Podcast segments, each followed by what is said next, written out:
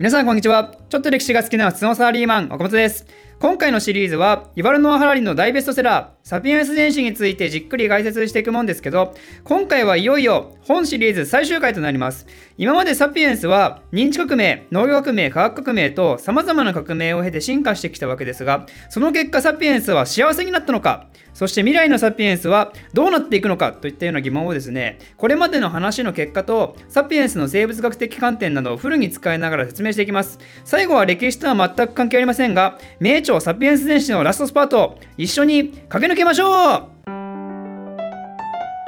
えー、今回は最後の2章をまとめて説明していくことになりますが、まずは第19章の文明は人間を幸福にしたのかっていう話について解説したいと思います。科学が発達し、産業が発達し、経済が発達し、暮らしは非常に豊かになりました。って話は前回まででだいぶしてきたと思いますが、果たして今の人間っていうのは、その前の人間に比べて幸せになったと言えると思いますかざっくりイメージとして、中世は暗黒時代なんて言われたりしていて今よりも不潔で食べ物も少なくて理不尽にあふれていた世界なら間違いないんですけども中世に生きた人と現代の私たちの幸せを感じている度合いはどれほどの差があるんでしょうか。でさらに言えば農業革命の前の認知革命後のすぐのサピエンスアフリカを出発してユーラシアへ旅立った初期のサピエンスと今のサピエンスはどれほど幸福度が違うのか。この疑問はですね、私たちの歴史の意義を考える上で非常に難しい問いですよ。だって、もし今のサピエンスと古代や中世のサピエンスの主観的な幸福度にほとんど差がなかったら、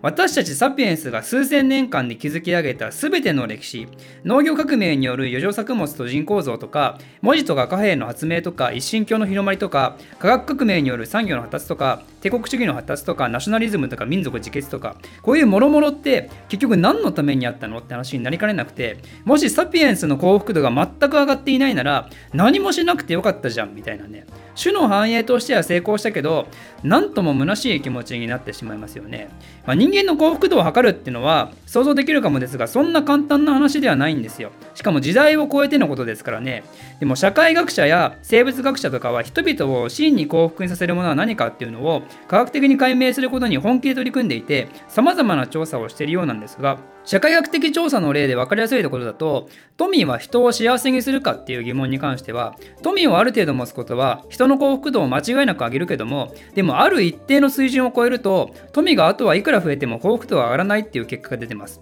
でさらに別の観点から言うと病気にかかるのは短期的に幸福度を下げるんだけどもその病気が悪化し続けたり身体的苦痛を継続して伴うようなものでない限りだんだんと幸福度は病気をする前の元の水準に戻るっていうことが分かってます。なんでで例えばとある2人の男性がいて全く同じ日に1人が宝くじに当たってもう1人が交通事故で車椅子生活になったとします。でこの日はもちろん2人の幸福度に大きな違いが生じるんだけどもその10年後この2人の幸福度をもう一度測った場合片方はお金持ちの生活に慣れてしまってそんでもう片方も車椅子生活に慣れてしまってなんと幸福度はお互い同じぐらいになるってことなんですね。うん興味深い。ということは人間の幸福度っていうのは結局絶対的な尺度で測れないんですよね。普通に考えたら5代満足でお金持ちの方が車椅子でお金持ってない人より幸せかと思いますけどね。でも実は主観的な幸福度を測るとどうもそういう結果にならなかったわけですよ。となると物質的に豊かな現代の人間が貧しい暮らしをしている中世の人間と幸福度を比べたところで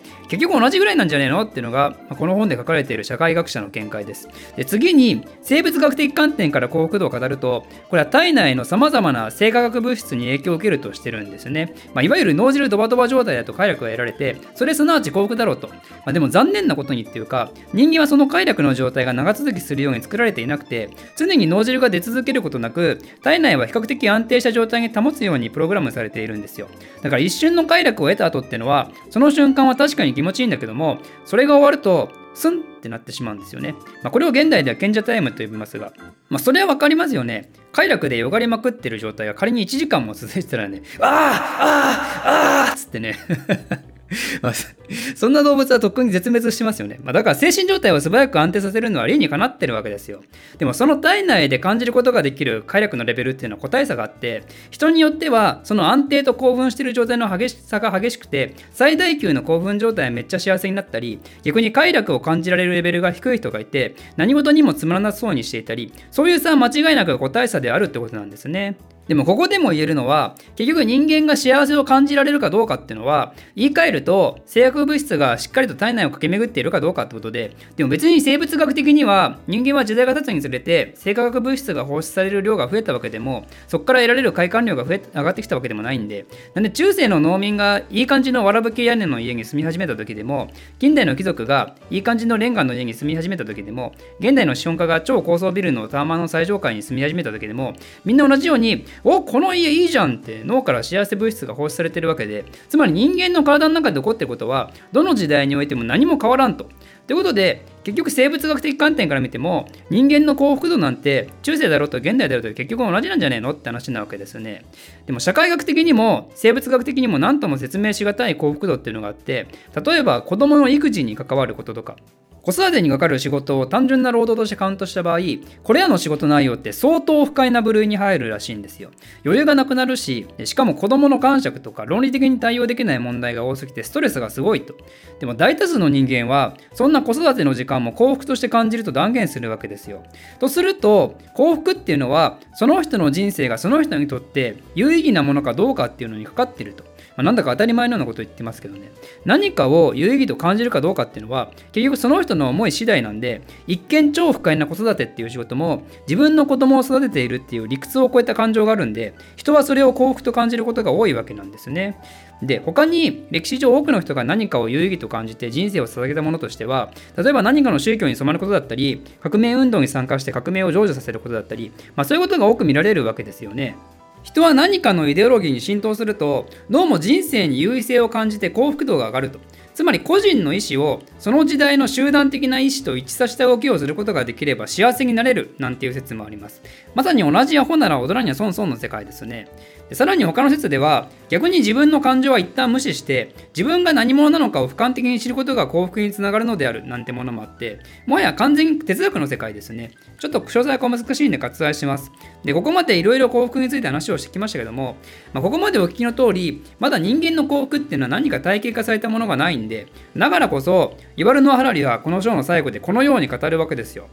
幸福の歴史の研究っていうのはまだ始まったばかりである。だからよくわからんと。続いて最後の章になりますが、この章も内容は結構ぶっ飛んでまして、サピエンスの未来について語るものになります。これまでサピエンスに限らず、全ての生物にとっての種の発展、進化っていうのは、自然選択の法則からなされたわけですよ。ダーウィンの進化論にのっとるものですけどね。例えば、キリンがなぜ首が長いのかっていうのは、そういう個体の方が背が高い植物も食べることができて、生き残る可能性が高かったからで、何か創造主的な誰かが首が短かったキリンを、こっちの方がいいって言って、意図的に伸ばしたわけではないないと。もちろんキリン自体も首を長くしようとして長くなったわけでもないですね。だから全ての生物はこれまでこういう設計にしようっていう設計思想をもとに作られたものではないんですよ。農業革命が始まって人間が植物を栽培化したりはしましたけどそれってあくまで自然選択の過程を早めたり遅めたりするだけでもともとその植物にはない全く新しい設計を施すなんてことはできなかったわけですよね。それがもう想像の通り今の時代になると遺伝子操作をして好き勝手設計ができる時代に突入してきたと。遺伝子を操作するだけでなく今の最先端技術と生物を合体させたいわゆるバイオニック生命体も作られるようになって例えば肺に電子チップを埋め込んで人間が操作してどっかの部屋の話し声を盗聴するとかね。歴史上未だかつてない設計思想をもとに生物が新しく作られる時代に突入してきたわけですよ。これが意味するのは何かってことですけどこれ少し考えると恐ろしいことにもなって、まあ、今はサピエンスの暮らしを補助するものがが主目的なわけですよね。植物を遺伝子操作させて味を美味しくしたり、虫をいじくって軍事的に活用したりね。でもこれって別にサピエンス自体に応用させてもいいわけでしょ。サピエンスの個体能力を高めるために遺伝子を操作したり、現代科学と合体させたりもしてもいいわけで、で極論、体がなくても脳みそに電極刺すだけで意思疎通ができる時代が到来するかもしれんと。あのネットでよく見る図あると思いますけど、あれが現実になる可能性が十分あるわけですよ。体を持つことが時代遅れっていうね。体なんてすぐ悪くなるし、豊かな人生を送る上での制約でしかないよね、みたいな。もや人生と何かっていう感じではあります。とりあえずそこまでいかないにしても、今後ますます発展するだろう科学をサピエンスに適用させていくことで、ついにサピエンスは生物学を超えた世界へと足を踏み込むことができるようになって、身体的能力がとんでもなく上がったり、記憶力や集中力がとんでもなく上がったり、怒りや悲しみといった感情に振り回されることもなく、欲望によって身を滅ぼすこともない、完全無欠のサピエンスが登場してくる時代が来るかもしれないと。そうなるとその人たちっていうのはもはやサピエンスを超えたサピエンス。スーパーサピエンスってことになってサピエンスの新たな革命である生物学的革命を迎えるかもしれないってことなんですね。でそうなると認知革命の前と後でサピエンスが主として大きく変わったように生物学的革命の後になるとスーパーサピエンスとサピエンスはあまりにもレベルが違いすぎるからもはや今までのサピエンスの歴史っていうのはスーパーサピエンスにとって何の重要性を持たないものとしてサピエンスと共に消滅してしまうかもねっていう話でした。ということでいかがだったでしょうか？サピエンス電子じっくり解説じっくり解説って言いつつ、まあ、やっぱ時間の都合を飛ばし飛ばしで説明してきた箇所もあったり、あと部分的に難解なところもあるんで、私の解釈が誤ったりするところもあるかもですんで、まあ、今回少しでも興味を持っていただけた方は、ぜひ一度本書を読んでいただくのがいいんじゃないかなと思います。ということで、シリーズ最後のいつものように宣伝ですが、私のチャンネルを金銭的にサポートいただける方を募集してます。あの、リソース足りなくて、最近あまりサポーター特典的なものを準備できてませんが、私の活動モチベーションアップのために、気持ちだけでも支援したいっていう人がいらっしゃれば、ぜひメンバーシップの登録よろしくお願いします。まあ、もしくは Amazon の欲しいものリストを設定していますんで、こちらから私に何かプレゼントしてもいいよっていう成人君子の方がいらっしゃればですね、私泣いて喜びますんで、こちらもぜひよろしくお願いします。ということで、また次回のシリーズでお会いしましょうポッドキャストのレビューお待ちしてます Apple Podcast、Spotify で聞いていただいている方は、この回の終了後、そのまま星5をタップしましょう。YouTube で動画を見ている方もご協力よろしくお願いします。ではまた